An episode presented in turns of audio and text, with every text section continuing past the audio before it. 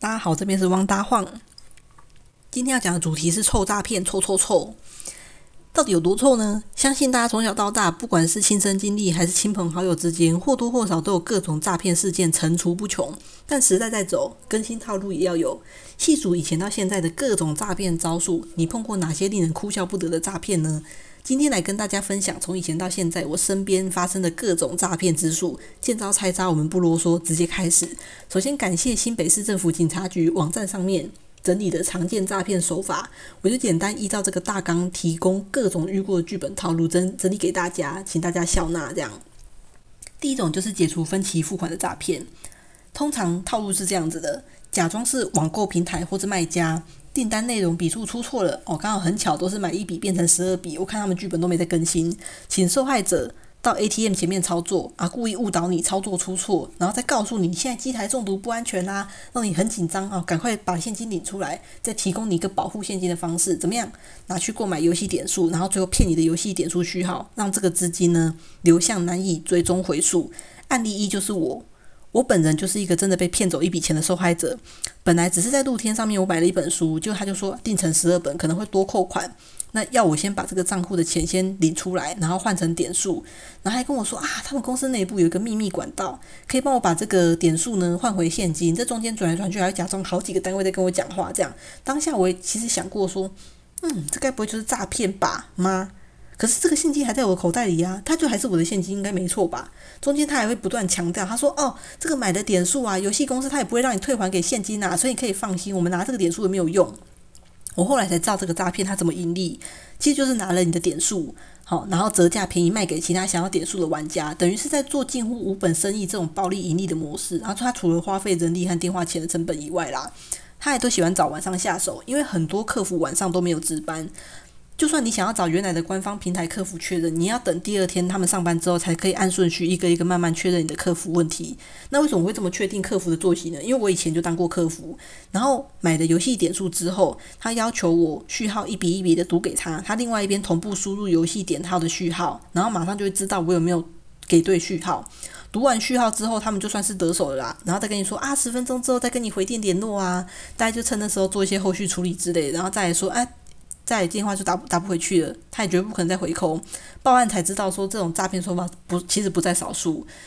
但是我就没有看新闻，所以我就不知道。然后案例二是我的学姐，根据当事人的说法，哈，她接到电话当下本来很紧张，差点要中招了。幸亏当时的她男友就在旁边，立马阻止学姐冲动掉入陷阱，所以学姐没事。案例三是学弟，学弟接到电话啊，还真的跑去 ATM 面前，差点就要被骗了。他就按照诈骗指示告诉对方啊，余额剩下多少？然后学弟说，呃，我的余额，嗯，三十六块。对方就嘟嘟嘟。都哎，这行为本身就是歧视吧，歧视穷人。但是还好学弟也没事这样。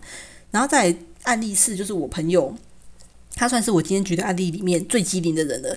他一听到解除分期付款，他哦超级激动，他说：“看你这个诈骗，我早就取货付款了，妈的智障！”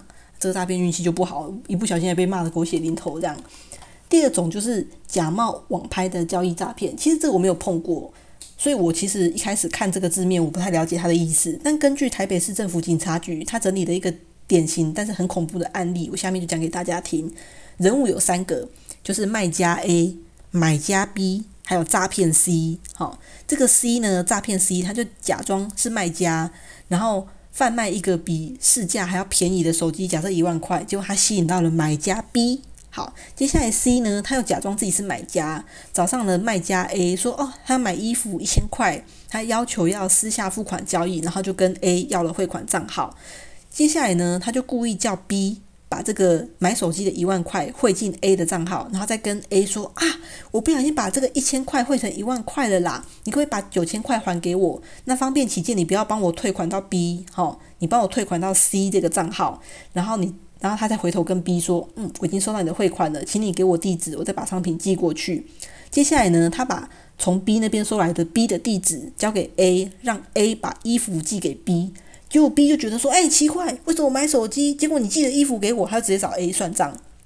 等 A 跟 B 他们弄清楚前因后果的时候，C 早就拿着钱不见人影的。当然，C 这个账户也绝对是个人头账户，大概是这样的剧情。所以我才理解说，为什么像虾平这样。虾皮这样的平台会在私讯盒子系统性的要求大家不要私下交易，就是为了防范这种诈骗，可能会导致你自己求助无门这样子。第三种就是假冒身份的这种诈骗，包括什么色情应招的啊、亲友借钱的啦、好机关公务员的诈骗啊，或是虚构身份的交友诈骗等等的。这个部分呢，我就举个例子，叫做交友诈骗好了，算是歪打正着。反正我就算是幸运啊，我事过境迁才惊觉说，哦，其实我应该是遇过诈骗，可是刚好闪过，没有被他骗到。这样，我在毕业前夕的时候，因为一位很要好的学校老师，他跟我，他跟我建议说，未来趋势里面，网络行销是个。是个趋势，所以大力推荐我一定要开一个 LinkedIn 账号来行销自己，这样才可以让全世界都看到我这个人才哦。后来我也直接照办，可是我可能还不够优秀，所以都没有什么厉害职缺找上我。虽然有几个猎头加我好友啦，但是其实我也没有什么过滤，你知道吗？就像脸书一开始大家都没什么好友，然后会到处乱加人那个时期，反正有申请我就接受。其实大部分都是平常没什么讯息往来，就丢着长草这样。几几年前的某一天。不知道什么时候在网站上面变成好友名单的这个 F，好，这位这位诈骗先生他就突然跟我搭话，因为他用的是英文讯息，他就问我要赖。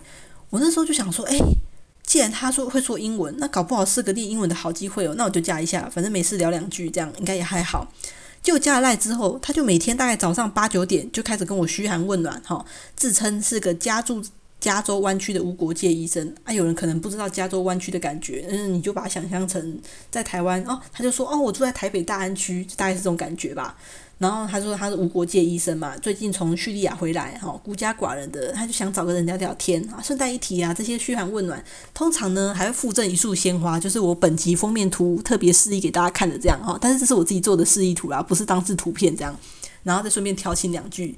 其实我因为发现跟他聊不来，所以我觉得蛮烦的。我内心不但外貌，而且我很现实。我就想说，哇靠，你这个五六十岁的中年逻辑上，到底有没有羞耻心呐？讲那种调情话，要不要脸啊？但这边我先道歉哦，因为我受过职场性骚扰，所以对于那种想要跟年轻女生调情的中年欧基上，我是特别的反感，并不是针对所有的中年欧基上。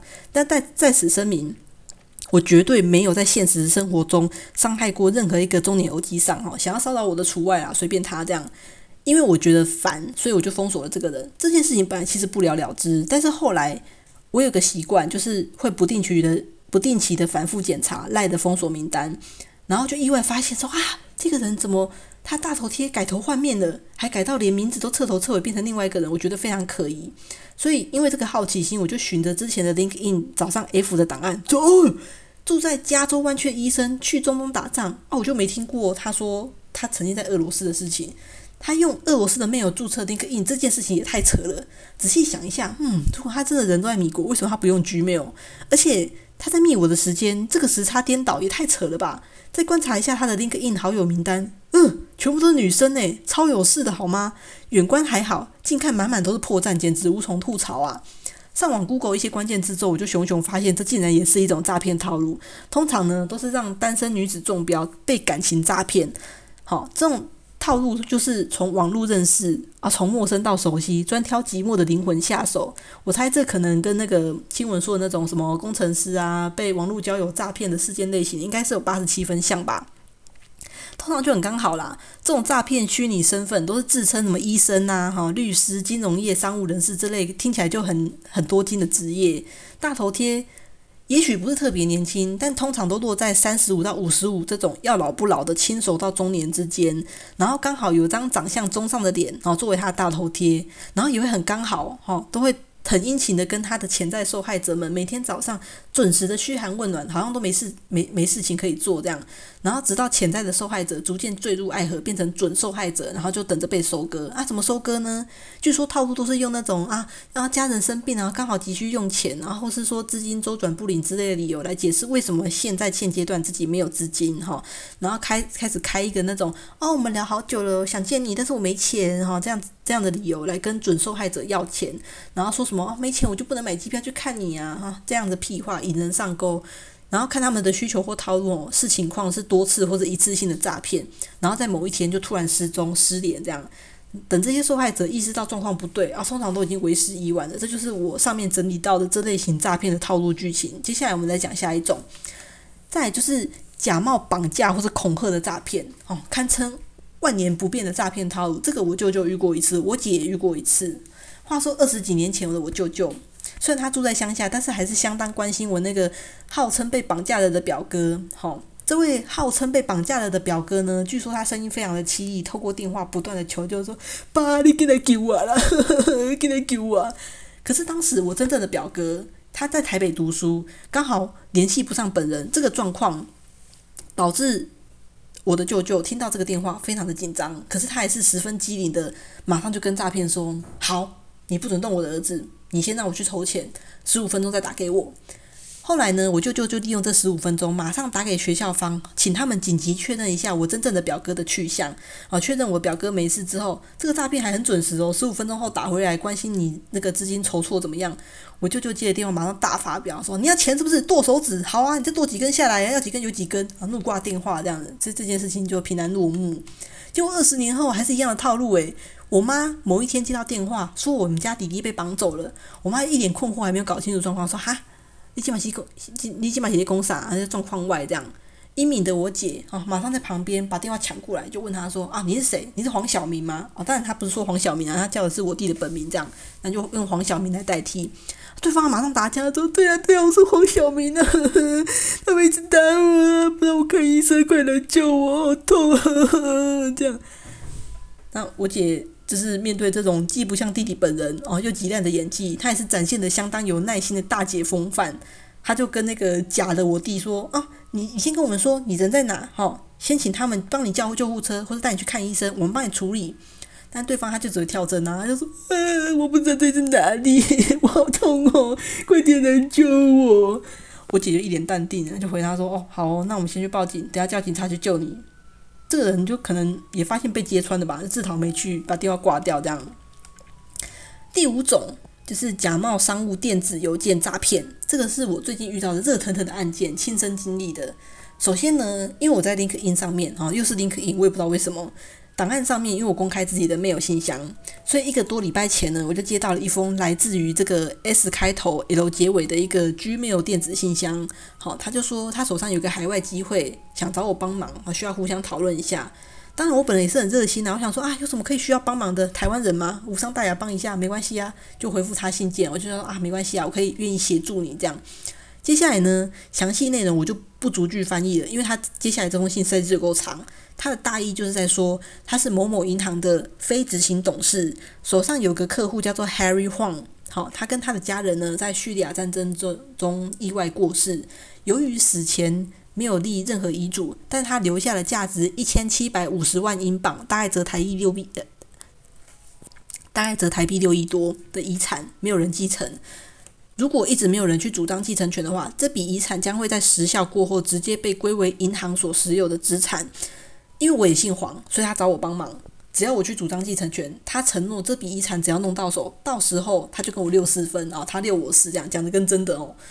小小的要求是因为这件事情非常的机密，所以他要求我绝对不可以找上银行本行去确认，因为银行本行的服务都有录音，所以如果这件事情被揭穿了，就没有办法成事。由于我本人以前工作的性质过后，我曾经接触比较复杂的继承案件，基本上大部分国家法律继承的规则应该都是大同小异。原则上，我们国内继承顺序顺位是第一子女、第二父母、第三兄弟姐妹、第四阿公阿妈，再来就没有了。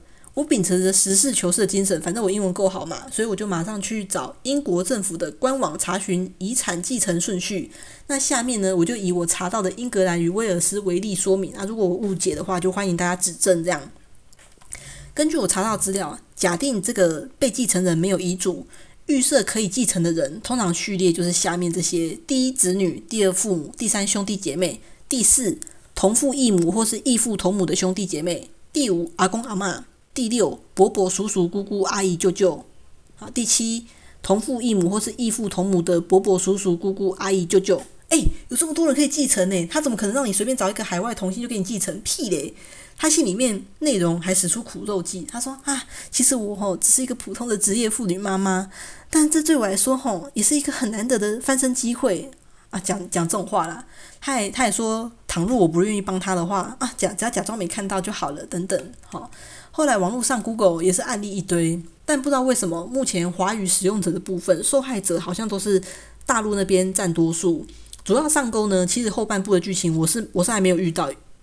通常上钩的人会基于法律上的保障，接受对方推荐的律师帮忙代办相关所有的事项，然后呢，他就以此为借口，多次或者一次性的要求汇款给律师，哦，或是这个代办顾问之类的人。然后呢，请款名目就是说什么这是规费啊、税费啊，哈，那代办的预付定金之类的请款呐，还有人因此总计被骗了折台币约上千万的现金。毕竟这个可继承的遗产哦，价值上亿，总是让被骗的人想说啊，这应该是一笔很划算的投资。而我呢，我就是看完他的苦肉计之后，我就没血没泪，当做没看到，然后还在 p a r k a s 这边讲给大家取笑他，科科。总之呢，总结起来。诈骗这些玩的其实都是心理战，考验的都是我们对于自己的欲望啊、恐惧这类心理的认知和掌握度。不是有句老话总是在提醒我们说，你最大的敌人一直都是你自己吗？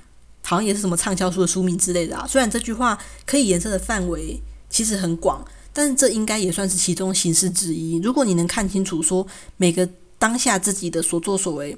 究竟受到什么驱使才去做？很多陷阱其实都是不攻自破。那希望大家改天呢，如果真的遇到诈骗的话，都能冷静应对，不上钩。需要查证时呢，官网客服下班也没有关系，欢迎多加利用警政署的一六五防诈骗专线，可以顺便嘴他两句就更好啦。狼送心推用嘛，对不对？今天的内容就到这边，我们就下集再见喽，拜拜。